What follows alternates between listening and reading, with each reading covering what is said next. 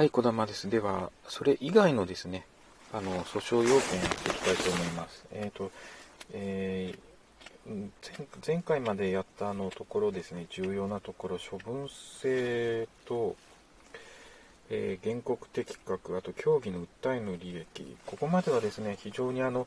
判例を覚えないといけないんですけども、判例で、まあ、認めた判例、認めなかった、否定した判例ということで、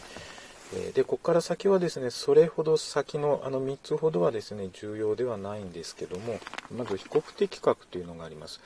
えーと、誰をあの被告とするかということですけども、まあ、あの処分の取り消しの訴え採、採決の取り消しの訴えありますけども、えーと、当該処分をした行政庁の所属する国または公共団体、当該採決をした行政庁の所属する国または公共団体ということになります。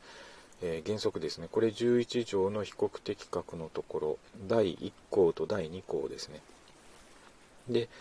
あのもしですね、行政処分または採決をした行政庁が国または公共団体に所属しない場合は、えー、当該行政庁被告として提起しなければならないということです。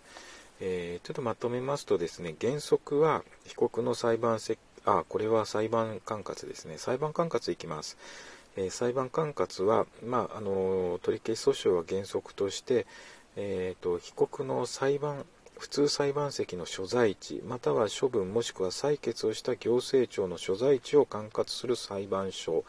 の管轄に属しますということになっています。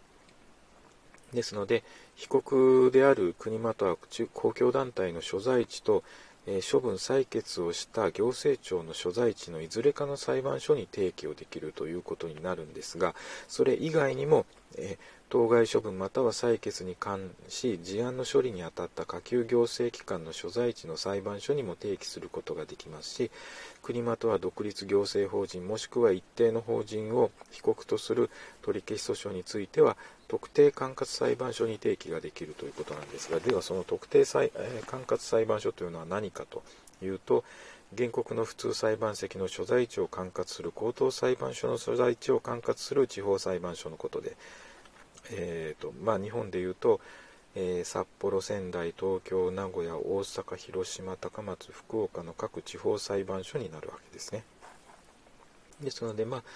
あ、あの4つですね、裁判管轄があのここでは書いてある